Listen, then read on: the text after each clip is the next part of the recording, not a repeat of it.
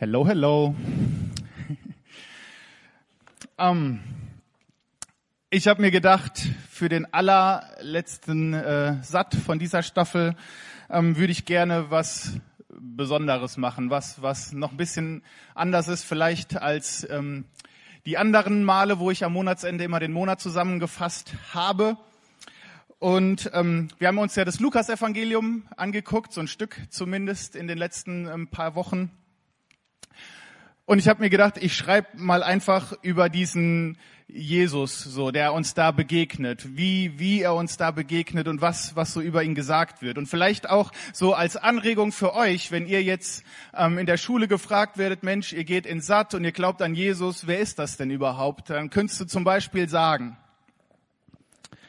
er ist der Sohn Davids, des mächtigen Königs. Sein Kommen versprochen, Rettung ist möglich. Die Frucht dieses Baumes in Eden war tödlich. Der erwartete Retter, hier steht er persönlich. Er ist der zwölf Jünger Erwählende, Brot für Volksmengen Vermehrende, vom Reich Gottes Erzählende und in Gleichnissen Erklärende. Der Allmächtige, der ewig Seiende, macht selbst Gelähmten wieder Beine. Der Kranke Heilende, der innerlich Bewegte, der Weinende der Wasser in Wein verwandelnde, der auf dem Wasser wandelnde, von den Jüngern für ein Gespenst gehaltene. Der, der auf den Wellen stand, der, der sprach und der Sturm verschwand. Der, der die Erde schuf. Der, der nur einmal ruft und ein Toter steht am Ende lebendig in seiner Gruft. Der Berührer von Ungeliebten und Ausgegrenzten, der Versorger von 5000 Menschen. Er ist das Licht der Welt, der selbst die dunkelsten Seiten des Lebens erhält und er ist ein Held der sich selbstlos auf die Seite der Schwachen stellt. Er ist der Schöpfer, der kreativste Erfinder. Er ist der auf den Schoßnehmer der Kinder. Er ist der Menschenliebende, stets Gutes Tuende, der Vertauscher von Lasten mit Ruhe. Auf der einen Seite ist er der gute Hirte, der seine Schafe so extrem liebt, dass er dem Verlorenen nachgeht und sein Leben dafür gibt. Und auf der anderen Seite ist er selbst das Lamm Gottes, das zum Opfer bestimmt allen Schmutz, alle Fehler der Welt auf sich nimmt. Er ist der von Freunden verleugnete, von Freunden verratene, der brutal misshandelt, gepeitscht und geschlagene, der verspottet dort stehende, Dornenkrone tragende, der von Soldaten mit Nägeln an ein Holzkreuz genagelte. Er ist der am Kreuz elend verreckende, vorübergehende, mit seinem Aussehen erschreckende, der Blut überströmt, es ist vollbracht rufende, der den Kopf neigende, der Sterbende, der Tote. Und jetzt ist er für mich der Fehler wieder Geradebieger, das Leben in Person der Todbesieger, der allertiefste Sehnsuchtstiller, der am Kreuz das böse Killer, der neue Hoffnung spendende, ewiges Leben an mich verschenkende, Sünden ins Meer versenkende und nie wieder an sie denkende, der mit Narben der Liebe in Seite und Händen, seine Freunde nie verlassende bis zum Ende, der bedingungslos liebende und seine Meinung nie wieder ändernde er ist der, den ich einmal sehen werde. Der Erschaffer von einem neuen Himmel und einer neuen Erde. Der König der Könige, der in Wahrheit regiert. Der Erfinder von Schönheit und der sie definiert. Doch der Versuch viel zu schwach, der ihn dir hier präsentiert. Wer ist dieser Mann an dem Kreuz auf dem Thron? Sein Name ist Jesus. Die Frage ist, kennst du ihn schon? Eins, zwei, drei. Super. Das klappt. Vorhin hat das nämlich noch nicht so ganz geklappt. Und ich bin dankbar, dass die Technik jetzt doch wieder geht. Also heute geht es in der Predigt um die Anklage von Jesus Christus durch den obersten Gerichtshof Israels. Und es geht darum, wie diese Menschen mit ihm umgegangen sind. Aber es soll eigentlich viel mehr darum gehen, wie du mit Jesus umgehst und wer Jesus für dich ist. Wir müssen erst einmal, bevor wir an diesen Text kommen, ein bisschen zurückblicken auf den 54. Vers und ich will euch auch erzählen, was Markus und Matthäus dazu schreiben. Also, Lukas 22, Vers 54, den lese ich erstmal vor. Sie ergriffen aber Jesus und führten ihn hin und brachten ihn in das Haus des hohen Priesters. Man hatte ihn in so einer Frühlingsnacht heimlich gefangen genommen, hat ihn dann zum hohen Priester zu Kaiphas geschleppt, die höchste religiöse Instanz der Juden. Und in dieser Nacht haben sehr, sehr viele keinen Schlaf bekommen. Es war eine ganz außergewöhnliche Nacht. Erstmal wurde er dort im Hause von Kaiphas seinem Schwiegervater vorgestellt, der hat ihn verhört und dann anschließend wurde er weiter zum hohen Priester geschafft. Das Haus war voll, alle Mitglieder der hohen priesterlichen Familie waren anwesend. Es kamen dann auch noch die Professoren dazu, die Schriftgelehrten. Es kamen die Ältesten vom Volk dazu. Und man hat sich versammelt, um Jesus Christus anzuklagen. Draußen im Hof, da gab es dann ein Feuer, weil es nicht ganz so warm war. Es war ein bisschen frisch. Da haben sich dann die Diener getroffen und die Mägde von den Leuten, die im Haus waren. Keiner wollte verpassen, wie diese spannende Geschichte nun ausgeht. Alle haben sich dafür interessiert, was passiert jetzt eben mit diesem Jesus Christus. Und es ging hoch her im Haus. Man ging nicht gerade zimperlich mit dem Gefangenen um und dabei nahm man sogar in Kauf, dass man selbst Gesetze übertrat, dass man Dinge tat, die so nicht in Ordnung waren. Es flackerten Öllampen, draußen im Hof brannte ein Feuer und trotz alledem war es die Stunde und die Macht der Finsternis, wie Jesus bei seiner Verhaftung gesagt hatte. Es war eine ganz besondere Nacht. Die hohen Herren, sie hatten schon lange Zeit versucht, Jesus Christus in irgendeiner Art und Weise reinzulegen. Man hatte ihm Fallen gestellt, Fallstricke, man hat ihm irgendwie auf die Probe gestellt und wollte ihn irgendwie fangen, aber man konnte ihm nichts vorwerfen. Da gab es nichts, was man irgendwie an ihm gesehen hatte, keine Schuld, die man ihm nachweisen konnte. Und trotzdem kam für sie ein Freispruch nicht in Frage. Das stand ganz außer Diskussion. In ihren Herzen hatten sie Jesus Christus schon längst für schuldig erklärt. Und jetzt suchten sie nur noch eine passende Möglichkeit, um ihn anzuklagen, damit er zum Tode verurteilt wird. Jetzt hatten sie also zwielichtige, zwielichte Männer geholt, solche, die falsche Zeugenaussagen machen sollten, damit man eben etwas fand, was man gegen ihn verwenden konnte. Vielleicht haben sie denen noch Geld gegeben, so wie dem Judas, der ihn ja verraten hatte, dass man ihn aus diesem Garten Gethsemane herbeiholen konnte. Und das war irgendwie nervenaufreibend.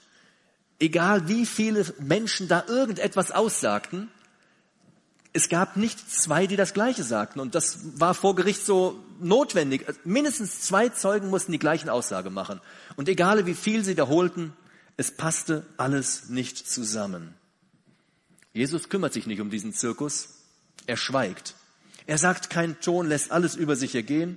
Und das macht dem hohen Priester offensichtlich sehr zu schaffen. Und dann platzt aus ihm diese Frage heraus. Ich beschwöre dich bei dem lebendigen Gott, dass du uns sagst, ob du der Christus bist, der Sohn Gottes. Jetzt antwortet Jesus Christus. Auf diese konkrete Frage bekommt er eine ganz konkrete Antwort. Jetzt schweigt Jesus nicht mehr und er sagt, ich bin es. Und ihr werdet den Menschensohn an der rechten Seite des Allmächtigen sitzen und auf den Wolken des Himmels kommen sehen. Der Menschensohn, das ist ein Zitat aus dem Alten Testament, aus dem Propheten Daniel und eine Prophezeiung auf den Messias. Und mit dem zweiten Teil seiner Aussage lässt Jesus überhaupt keinen Zweifel mehr offen. Jesus ist der Messias. Er ist der Sohn Gottes. Er ist der angekündigte Retter. Der hohe Priester ist empört. Der zerreißt seine Klamotten. Er kann es nicht fassen. Er spricht, er hat gelästert. Was brauchen wir jetzt noch Zeugen? Ihr habt das doch selber gehört. Er hat gelästert. Seiner Meinung nach hat sich Jesus selber und unrechtmäßig zu Gottes Sohn gemacht. Und für ihn gibt es dann nur noch eine einzige Möglichkeit, nämlich ein Urteil, die Todesstrafe. Die Sache schien klar. Und so stimmten alle zu, dass Jesus sterben muss. Die nächtliche Versammlung war abgeschlossen. Der eine oder andere ist vielleicht nach Hause gegangen, um sich nochmal aufs Ohr zu legen. Und ein paar andere sind da geblieben und haben ihren Spott mit Jesus Christus getrieben. Und da kommen wir jetzt hin. Es geht weiter in Lukas 22, Vers 63. Ich lese den Text mal vor. Der teilt sich in so zwei Abschnitte auf. Die ersten drei Verse, da geht es mehr um die Misshandlung von Jesus Christus und der Rest beschäftigt sich mit seiner Verurteilung. Lukas 22, Vers 63. Und die Männer, die ihn festhielten, verspotteten und schlugen ihn. Und als sie ihn verhüllt hatten, fragten sie und sprachen, Weissage uns, Wer ist es, der dich schlug? Und vieles anderes sagten sie lästernd gegen ihn. Und als es Tag wurde, versammelte sich die Ältestenschaft des Volkes, hohe Priester wie Schriftgelehrte, und sie führten ihn hin in den Hohen Rat und sagten, wenn du der Christus bist, so sage es uns.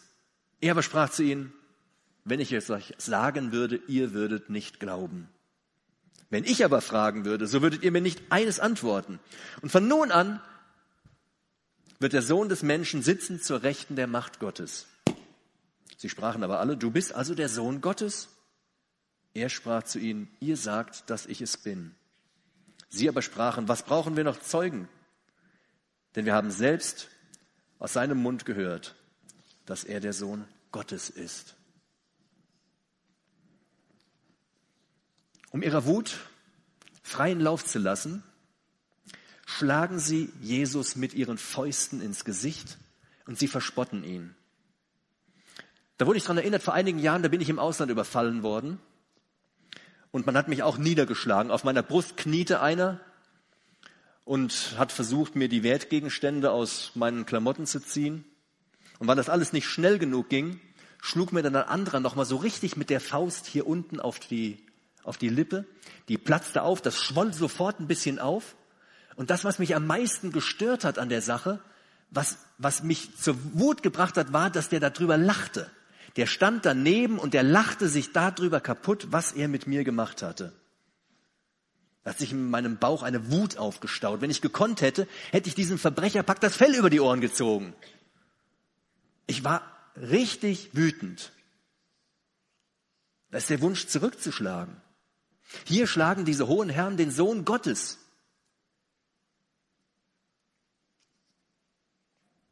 Die Knechte, die machen mit. Und was macht Jesus Christus? Hat er auch diese Wut im Bauch? Geht es ihm genauso wie mir, dass ich es ihm am liebsten heftig heimgezahlt hätte? Jesus macht gar nichts. Er erträgt es. Er schluckt die Wut runter. Er verwandelt diese Wut in Liebe, in Liebe zu seinen Feinden. Später am Kreuz, da betet er sogar für die Soldaten, die ihn annageln, um Vergebung. Dabei hätte er allen Grund gehabt, sie allesamt zu strafen. Er erduldet das alles, was ihm angetan wird, mit einem versteinerten Gesicht. Er schweigt, denn er muss ans Kreuz. Er muss dort meine Schuld sühnen. Er muss für mich sterben, weil er mich liebt. Das alles hat der Prophet Jesaja ja hunderte Jahre vorher vorausgesagt, was passieren wird. Und trotzdem ist es unfassbar, was jetzt in diesem Moment stattfindet. Total verrückt. Die, die sich Diener Gottes nennen, schlagen den Sohn Gottes mit ihren Fäusten, verspotten ihn. Es ist skandalös. So dürfte man selbst damals mit überhaupt keinem Gefangenen umgehen. Jesus war ja noch nicht einmal rechtskräftig verurteilt. Aber mit ihm sprangen sie so um. Und selbst wenn es damals zu Verurteilungen kam, so schreiben Leute, die sich auskennen, so wurde das, urteilte das Gericht üblicherweise eher sehr milde also im Zweifel für den Angeklagten. Aber so ging man normalerweise mit keinem um. Aber dieses, diese Verhandlung, sie war ja alles andere als üblich. Sie war illegal. Sie fand mitten in der Nacht statt. Sie fand nicht im Hohen Rat, im, im Tempel statt, sondern im Haus des Hohen Priesters. Es waren wahrscheinlich nicht alle anwesend. Man hat ihn komplett verkehrt behandelt. So ging das nicht. Und deshalb musste man später noch eine ordentliche Verhandlung im Tempel, eine offizielle Verhandlung, anschließen. Es muss doch dem Sohn Gottes durchs Herz reißen. Seine Geschöpfe, denen er Rettung bringen möchte, die verachten ihn. Sie stoßen ihn raus, sie hassen ihn. Sie suchen seinen Tod. Er ist zu ihnen gekommen, aus Liebe. Aber sie schlagen ihm die Türe zu. Das ist so ähnlich wie wenn du heute das Rettungsangebot von Jesus Christus ablehnst und wenn du ihm die Türe zuschlägst. Mach's ihnen nicht gleich, verschließ dich nicht, schiebe Jesus nicht auf die Seite, sonst spottest und kreuzigst du ihm in deinen Gedanken, in deinem Handeln. Denn er hat das Ganze ja auch nicht nur für mich getan, sondern er hat es auch für dich getan, damit du Rettung finden kannst. Diese Menschen, die um ihn standen, sie konnten gar nicht anders. Sie hatten nur schlechte Worte übrig für ihn. Sie haben gespottet, sie haben gelästert. Immer wieder brachten sie Neues aus sich heraus ihm entgegen. Für sie war Jesus Abschaum. Und so haben sie ihn behandelt. Aber es ist ja nicht die Frage, was andere über Jesus denken. Es ist ja nicht die Frage, was dein Nachbar über Jesus denkt, was deine Freundin oder dein Freund über Jesus denkt. Es ist nicht die Frage, was viele Menschen über Jesus denken. Es ist die Frage, was du über ihn denkst. Wer ist dieser Jesus für dich? Wie gehst du mit ihm um? Als diese Nacht vorbei war, eigentlich noch ziemlich früh, wahrscheinlich so fünf Uhr plus minus eine halbe Stunde, da trifft man sich nun zur offiziellen Verhandlung im Hohen Rat, im Tempel. Das war die höchste religiöse und politische Instanz der Juden, also der höchste Gerichtshof mit ungefähr 70 Mitgliedern.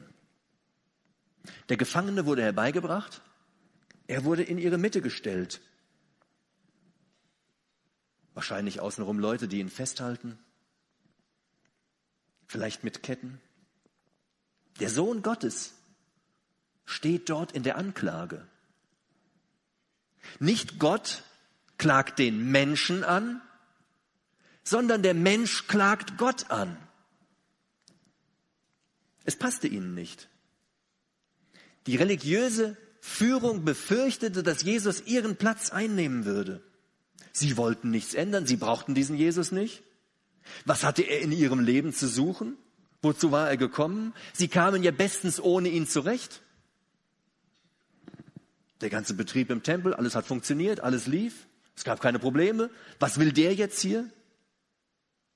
Er bedrohte ihre hohe Stellung. Mach du das nicht ganz genauso? Sage nicht, in meinem Leben läuft doch alles. Wozu brauche ich denn Jesus? Und schieb ihn beiseite. Diesen Zirkus von der Nacht, den wollte man ja nicht wiederholen. Falsche Zeugen, alles viel zu langwierig. Er musste ja so schnell wie möglich weitergereicht werden an die Römer. Denn die Todesstrafe ausführen durften sie ja nicht. Sie waren ja unter der Besatzung der Römer. Sie konnten ihn verurteilen und konnten ihn dann weiterleiten an die Römer. Das musste schnell sein. Also kam man sofort mit der konkreten Frage wieder, wenn du der Christus bist, so sage es uns. Es ging ihnen ja nicht darum festzustellen, ob der Angeklagte tatsächlich der verheißene Retter ist. Sie wollten wissen, ob dieser Mensch, der ihren Ruf, ihre Stellung, ihrem ganzen Lebensweg im Wege stand, ob er behaupten würde, er wäre der Sohn Gottes. Sie hatten Angst, dass das ganze Volk ihm nachfolgen würde, ihm glauben würde, plötzlich nicht mehr ihnen hinterherläuft, sondern diesem Jesus hinterherläuft. Und das wollten sie verhindern. Sie hatten auch Angst, die Römer würden eingreifen und würden ihnen das bisschen Macht, was sie noch übrig hatten, entreißen. In ihren Herzen stand geschrieben, du bist nicht der Christus, du bist ein Lügner. Der Vers 67 geht dann weiter. Er aber sprach zu ihnen, wenn ich es euch sage, so würdet ihr nicht glauben. Was machte das für einen Sinn, dass Jesus ihnen auf diese Frage, wenn du der Christus bist, so sage es uns, eine Antwort geben würde? Was machte das für einen Sinn? Sie würden ihm ja doch nicht glauben. Wenn er ihnen ein Nein gibt, dann würden sie ihn trotzdem verurteilen.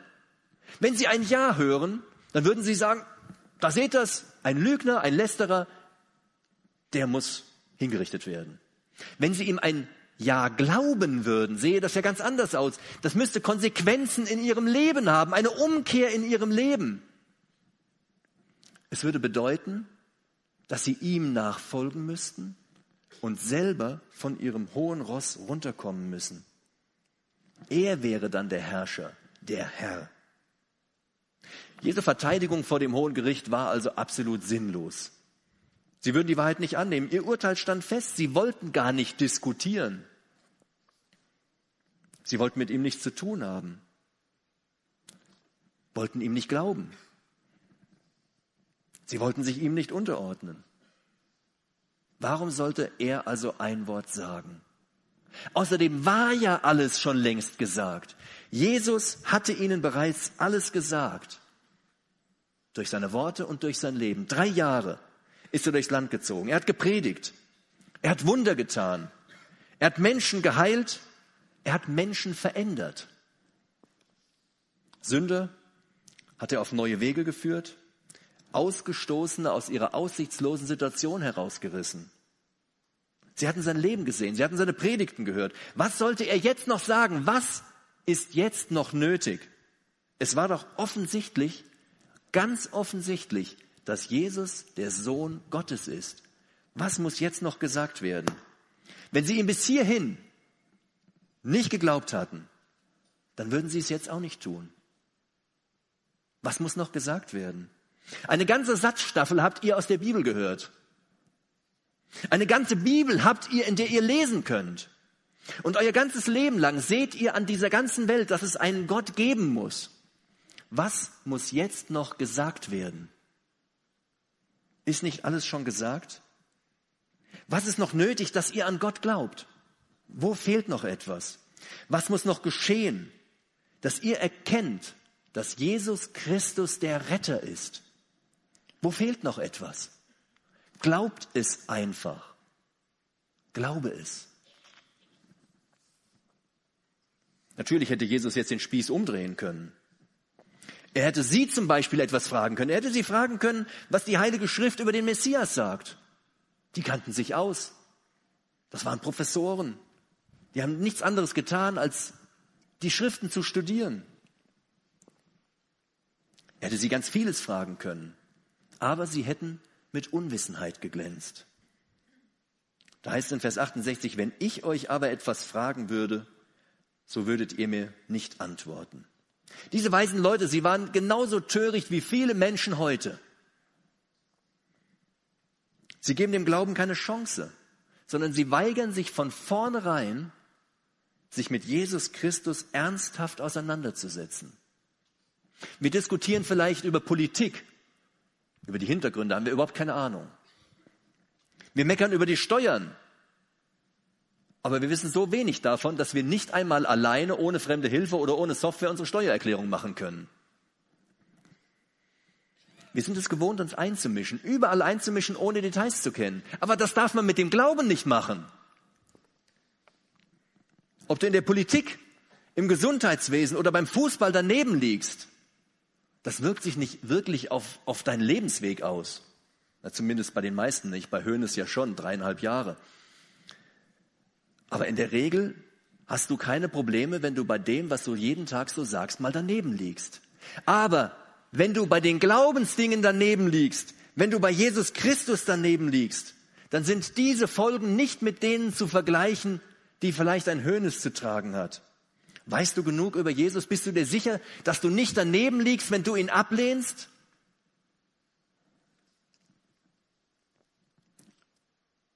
Wenn du ihn aus deinem Leben drängst? Wenn du ihn rausschmeißt aus deinem Leben, dann trennst du deine Verbindung zu Gott. Ist dir das bewusst?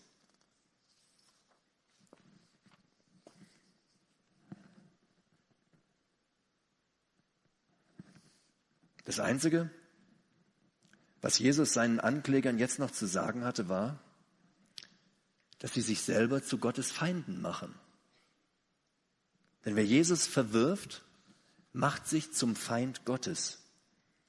Er sagt ihnen, von nun an aber wird der Sohn des Menschen sitzen zur Rechten der Macht Gottes. Jesus zitiert hier Psalm 110.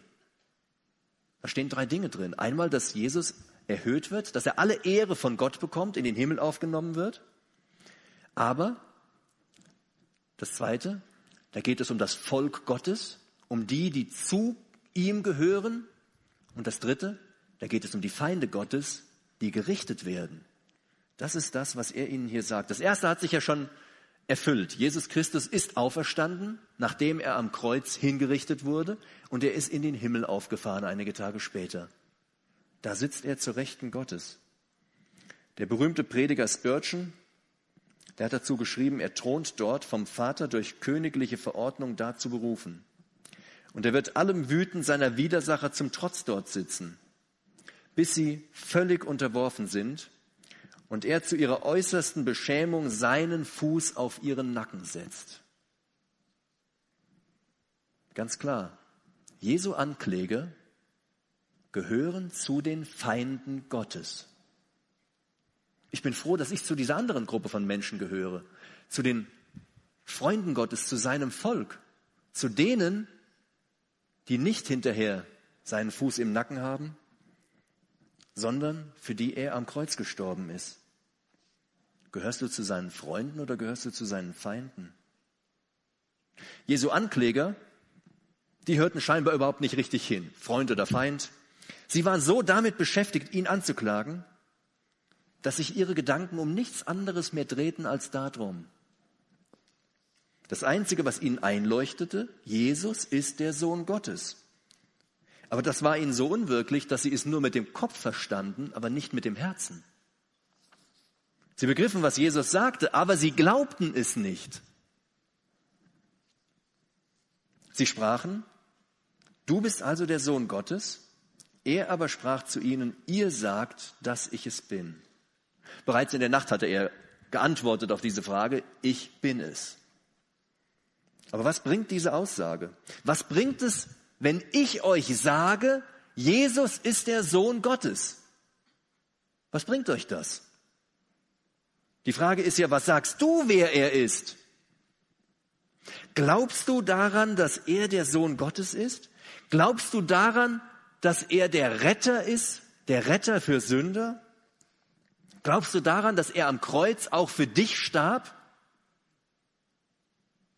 Was hilft es, wenn ich euch sage, Jesus ist der Sohn Gottes? Was hilft es überhaupt, wenn ich hier stehe und euch irgendetwas sage? Die Frage ist, wer ist Jesus für dich? Nur wenn du glaubst, dass er der Retter ist, nur dann gehörst du zu den Freunden Gottes. Und wenn du es nicht glaubst, gehörst du automatisch zu den Feinden Gottes. Dann stehst du auf der falschen Seite. In den Jahrhunderten seit damals, da haben viele Menschen überlegt, wer Jesus Christus sein könnte. Ein Mensch, ein Prophet, ein Religionsstifter, irgendeine besondere Persönlichkeit. Sein eigener Anspruch war Sohn Gottes, aus dem Himmel auf die Erde gekommen und wieder von der Erde zurück in den Himmel. Der Hohe Rat, die religiöse Führung, sie hatten keine Zweifel daran, dass Jesus genau das gemeint hat. Sie aber sprachen, was brauchen wir noch Zeugenaussagen? Denn wir selbst haben es aus seinem Munde gehört. Da kann man nicht an den Worten rumdeuten und der hat was anderes gemeint. Das war denen ganz klar. Das hat Jesus gemeint. Der Sohn Gottes aus dem Himmel auf die Erde und wieder in den Himmel. Und da sich ohne Zweifel alle einig waren von ihnen, verurteilten sie ihn zum Tod. Sie zweifelten nicht an seiner Aussage, aber sie zweifelten daran, dass diese Aussage stimmt.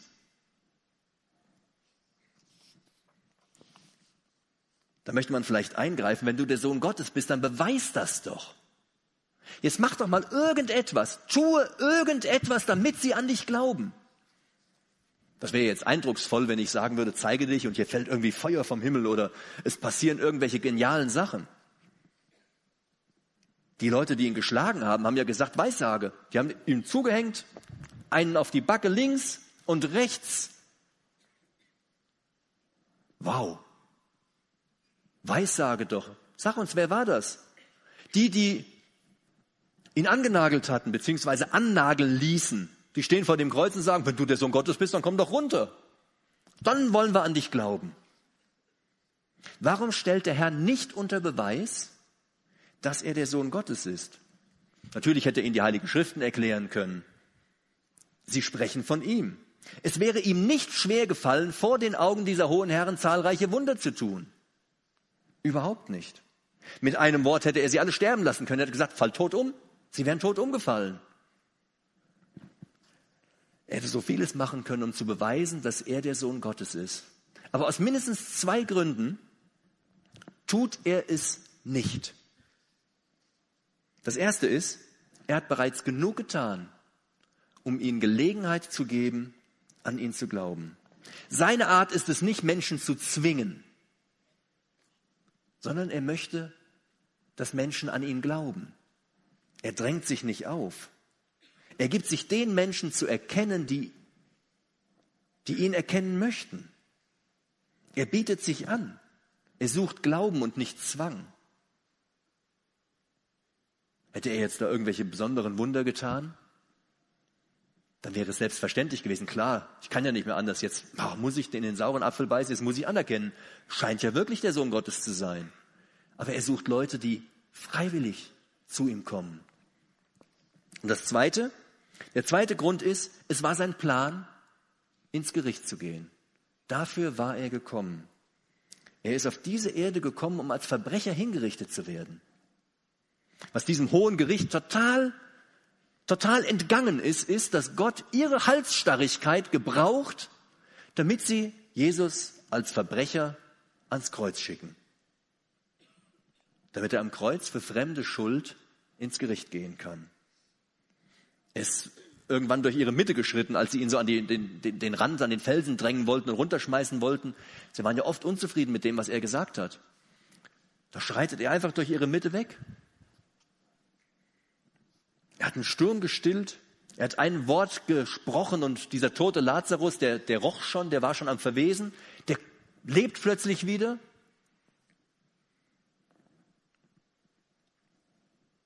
Er hat Macht gehabt, alle Macht. Als sie ihn gefangen nehmen wollten, da spricht er sie an und sie fallen einfach alle zu Boden, müssen sich erst wieder aufrappeln. Der muss dann warten, jetzt, wann nimmt er mich jetzt endlich mal gefangen? Jetzt steht mal wieder auf, kommt mal dichter.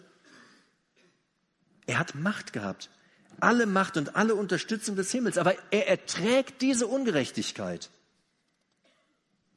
Er erträgt sie, damit er ans Kreuz gehen kann in diesem Garten Gethsemane, wo man ihn gefangen hat, da hat er gebetet, da hat er gerungen und hat Kraft bekommen. Er wollte nicht leiden, er hat gebetet, dass er diesen Weg nicht gehen muss. Aber es ist der einzige Weg, den es gab, der einzige Weg, den es gibt, dass Menschen gerettet werden können, dass Jesus Christus am Kreuz für fremde Schuld gestorben ist.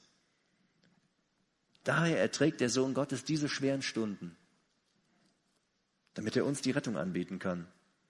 Der größte Beweis für die Liebe Jesu ist sein Rettungsangebot. An Jesus muss man sich entscheiden. Man muss sich entscheiden für ihn oder gegen ihn. Diese rund 70 Leute, sie mussten es jeder für sich ganz persönlich, jeder für sich selber entscheiden. Glaube ich daran, dass das der Sohn Gottes ist.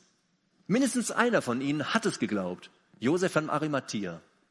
Mindestens einer hat es geglaubt. Die anderen, sie haben sich zu Feinden Gottes gemacht. Und jeder hier im Raum, der muss das auch für sich selber entscheiden. Diesen Schritt, den kann dir keine Kirche, keine Gemeinde, den können dir auch keine Freunde und nicht die besten Freunde abnehmen. Es ist ein Schritt, den du selber gehen musst. Du musst dich selber entscheiden. Glaubst du daran, dass Jesus Christus der Sohn Gottes ist, der Retter für Sünder? Oder gehörst du zu denen, die außen rumstehen, die sich das ganze Spektakel anschauen und sagen, lass mich endlich mit diesem Jesus in Ruhe, weg mit dem, schick den zu den Römern, die bringen den um dann muss ich nichts mehr mit ihm zu tun haben. Wie entscheidest du dich? Es ist deine Entscheidung. Wenn du dazu Fragen hast, wenn du nicht weißt, wie soll ich jetzt damit umgehen, wenn du mehr wissen willst über diesen Jesus, oder wenn du uns erzählen möchtest, was dich einfach daran hindert, an ihn zu glauben, dann komm doch hinterher mal nach vorne. Wir warten hier auf dich, Markus, ich, andere Mitarbeiter. Dann reden wir mit dir. Es ist eine wichtige Entscheidung. Eine ganze Satzstaffel hindurch haben wir euch immer wieder diesen Jesus gezeigt.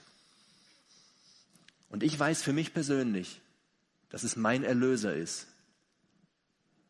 und dass ich zu den Freunden Gottes gehören darf. Und das wünschen wir euch allen, dass ihr auch alle für euch sagen könnt, jawohl, ich gehöre zu den Freunden Gottes. Wer ist Jesus für dich? Ich möchte noch beten. Könnt dazu sitzen bleiben.